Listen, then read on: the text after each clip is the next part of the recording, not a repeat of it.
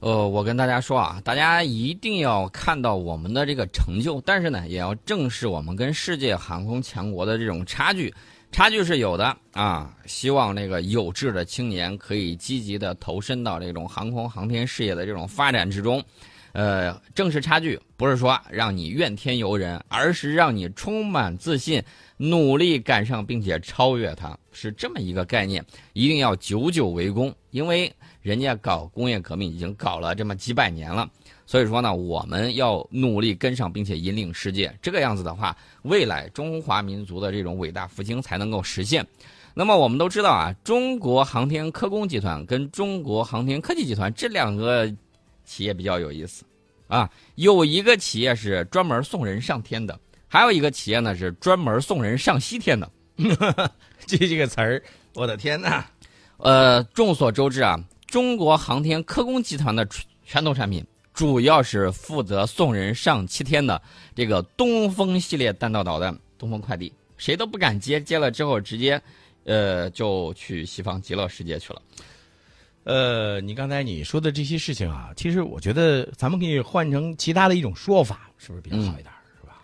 但是我告诉大家，啊，最近他们在互相抢生意，这个事情我跟你说，呃，市场竞争是很很那个什么的。你比如说，航天科工它主要掌握的是固体燃料火箭发动机技术，嗯，那么它就开发了一系列的运载火箭，包括快舟系列，包括开拓系列，包括这个宇宙、巧舟、轻舟等五种固体运载火箭。嗯这个火箭有什么好处呢？因为它大多数都是小型固体火箭，发射重量普遍低于一百吨，直径呢不超过三米，它对这个发射场要求不高。 我们都知道，这个东风快递送的时候都是什么荒郊野地的时候，嗯歘、一竖起来，滋儿走你过去了。那么他们呢，就有在快速补网、快速运输方面，它就有这样的这个能力。所以说呢，这个就是啊，中国航天科工集团开始抢中国航天科技集团这个生意的时候， 当然了，中国航天科技集团也经常出手一些呃让人匪夷所思的这种新产品。嗯啊，比如说我看他们自己有有这种，我我记不太清楚到底是哪个造的啊。比如说这个单兵火箭灭火器，哦，我们都知道这个单兵火箭弹啊，嗯你扛个四零火，这个很标配的是吧？打嗯嗯打导弹，打这个反坦克火箭。嗯，但是它现在它用到这个高楼灭火上了，你不是上不去吗？嗯行，对着那个地方，通一发打上去之后，歘，把屋里头火给灭了。你你说这个，我脑洞开大一点啊，这个有个反向的一个东西。嗯，呃，什么反向东西？大家前一段时间有一个电影特别有名，叫什么《血战钢锯岭》是吧？没看，呃，我我我也是听说的。然后呢，其中有一个这个剧照啊，就是那个美军的士兵在那个钢锯岭上啊，弄着这个这个这个呃火焰喷射器，嗯，呼一下，一那那那一团这个烈火就喷了过去，是吧？对。哎，你刚才你说到这个是一个是喷火的，这个是灭火的，对。这两个你看正好相反。正好相反。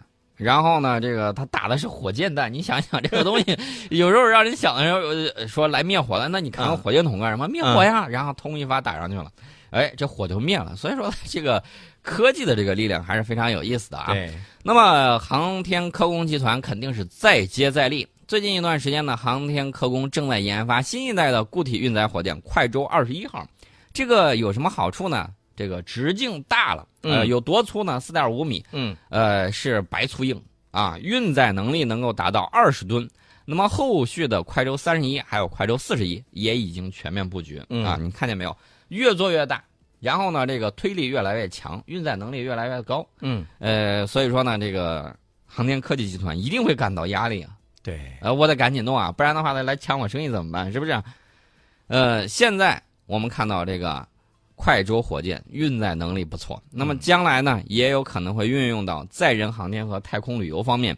我前一段可是看到一个消息，航天航天人说，将来有一天要把这个太空旅游，你知道降多少钱吗？嗯，五万块钱人民币。我知道，如果一旦开放啊、一旦有这样一个名额，有这个报名电话，你相信不相信？宋老师肯定第一个打电话。五万块钱人民币，我一定要去太空玩一你看圈看，我猜对了吗？我猜对了 吗？可是有一点儿啊，宋老师，呃，太空旅游我们听起来很美，但是现实生活当中离我们还是稍微远了那么一点点儿吧。我觉得不太远。你要知道，之前嗯他们说太空旅游上那个国际空间站，坐俄罗斯的火箭上去，那是两千万美金嗯去一回。嗯，南非的一个首富啊，他上去了，两千万美金，我一想我这辈子也可能挣不到。嗯然后呢，接下来俄罗斯又给我了一个惊天大噩耗，说不好意思涨价了，乘以二，四千万呢，嗯，呃还是美刀，我这个我更挣不了了。嗯所以说呢，只能望星星叹。我本来想呢，如果将来能够在这个国外中一个大乐透，超级大乐透啊，有个五亿美金，我干什么？我嗯每年上一次太空。嗯现在呢，我们的航天人要把这个太空游的价格不断的下降。现在他说是有望降到几十万元一次，将来能够降到五万元人民币一次。嗯，你说我干嘛不去啊？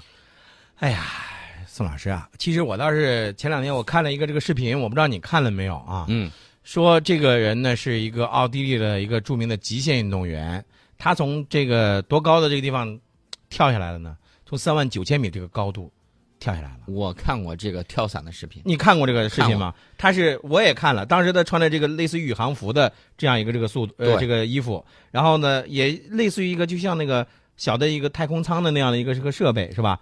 从从从天而降。从天而降，然后呢最后落地的时候平稳落地，平安落地，你知道吗？而且当时我我印象当中他说最快的速度达到了多少呢？时速是一千多公里，呃，这种速度，我说句实在话，包括这种运动啊，啊太惊险、太刺激，然后你呢玩不了我玩不了啊，玩不了，而且这种价格很贵的，啊呃，所以我就一直期待我们将来太空旅游价格能够降到这个五万块钱来一回，嗯我嗯我期待着这个。你说这个东西将来能不能在有生之年实现？我觉得是有可能的。你比如说，你看我们的这个国际空间站，呃，不是国际空间站啊，就是我们的天宫啊，一说都说顺嘴了。嗯，美国可是不带我们玩了，不好意思，将来我们也不带你玩儿。想来的话，买票吧。呃，在我们刚才说到的这些东西的地方，中国航天科工它要打造五朵云。哎，刚才我们听到的是快舟啊，快舟三十一，快舟二十一，快舟四十一是吧？嗯还有五朵云，一个是行云工程，嗯啊，行云流水的行云，还有一个叫红云工程，彩虹的红这两个听起来都很美。啊，感觉像不像踏着这个七彩的云彩过来了？一我个不是是至尊宝，一个 你肯定不是至尊宝， 哎，一个是就像咱们那中国的那个山水画一样，嗯叫水墨的这种行云流水，是吧？，对，接下来有一个工程叫腾云工程，腾云驾雾腾，云这驾就雾是齐天大圣了。嗯，呃，还有一个叫快云工程，还有一个叫飞云工程，这是五朵云。这是我们的系列云工程，呃，因为这个互联网主要依靠这个蜂窝移动网络或者是 WiFi 这个信号传输， 对，那么没有基站你就收不到网络信号。行云工程和红云工程建成之后，它借助的是天基物联网和互联网，能够在海洋、岛屿、沙漠、偏远地区轻松上网。你想不想做一个驴友？我就想跟你说这个事儿呢。我知道宋老师就特别爱驴友啊，这个爱旅游啊。嗯。宋老师呢，你比如说你要去沙漠，你要去那儿去探险了，你就可以通过咱们的这个工程，通过这个天基物联和呃物联网和这个互联网，可以轻松的上网。到那个时候是吧？你你给我打个电话或者是发个微信，你说我这个时候看到的风景是什么样子的啊？哎呀，要是这个样子，大家发现没有，这个卫星电话的这个价格其实可以降低很多啊。哎，呃对啊打这个互联网电话嘛，对是吧？对这个效果还是很不错到的。时候还打什么互联网电话呀？直接咱们就微信视频了，你知道吗？一看这个宋老师灰头土脸的在沙漠里头，这个正这个晒得黝黑黝黑的，是吧？然后你赶紧赶紧去救援我。我可以喝一杯水，告诉宋老师，来，宋老师，来，你看这水真的干杯很好是喝吧呀？ 太坏 了，呃，我看到微信平台上很多的朋友啊，对于我们今天出的这个题啊，是有意见的啊。你比如说，呃，笑脸猫吧，我就叫他笑脸猫吧。这位朋友说，昨天太难啊，今天太简单，关键简单的没听清楚。 你看，这不怪我们吧，对不对？我们其刚实才出了我题目想出的题今天是除了这个航空飞镖之外，还有哪几项在我们这儿？啊，对这个宋老师这个题就比较难，我这题呢就比较简单，你知道吗？其实，然后你这要个相信我们听众的这个水平，是现呃在是水涨船高，我而且比我们还厉害。哦，这点我绝对相信啊。同时呢，我也看到微信平台上很多的朋友都答对了，是吧？比如说你像这个为宝宝努力挣钱，还有这个铁葵、婷，呃，这个骑着狼上街的羊，这些朋友都答对了，还包括悠然也答对了。哎哎，悠然不对，悠然不对啊。嗯，呃，这几位朋友都答对了，但是最早发来的是为宝宝努力挣钱这位朋友，所以呢，您抓紧时间把您的姓名和电话您给我们发送过来啊，这样我们送您一份万岁果园提供的这个奖品一份。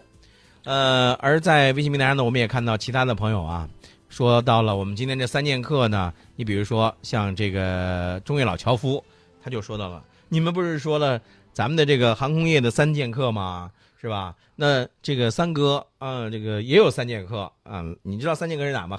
三哥的三剑客，呃，我想想看，想想，别别别别那啥，我跟中原老樵夫看法不太一样，也不太一样。你说，你说，我的看法应该是光辉、阿琼还有超日王。光辉、阿琼和超日王，嗯，你看你这人家中原老樵夫，人家说的就是光辉、阿琼这两个是一样的，是吧？对，但是第三个是摩托车杂技，我跟老樵夫我们俩的看法是一样的。呃，人家说的是摩托车杂耍，啊，要不你看你这就不对了。我个人认为，你看他他们在三哥这个阅兵的时候，那一些这个摩托车的那个那么站那么多人是吧？嗯，我很担心哈。一个是这个摩托车这个速度那么快，会不会爆胎？会不会爆胎啊？人那么多啊，这是一个。第二个，万一是吧？呃，嗯有一个哥们儿那脚一滑，那这这个整个这个是吧？呃，这就是人家常练瑜伽的好处，身体柔韧性还是有的。但是我担心的是，万一这个前轱辘爆胎的话，你要知道，有哥们儿他可是，呃，躺到那个轮胎上头的。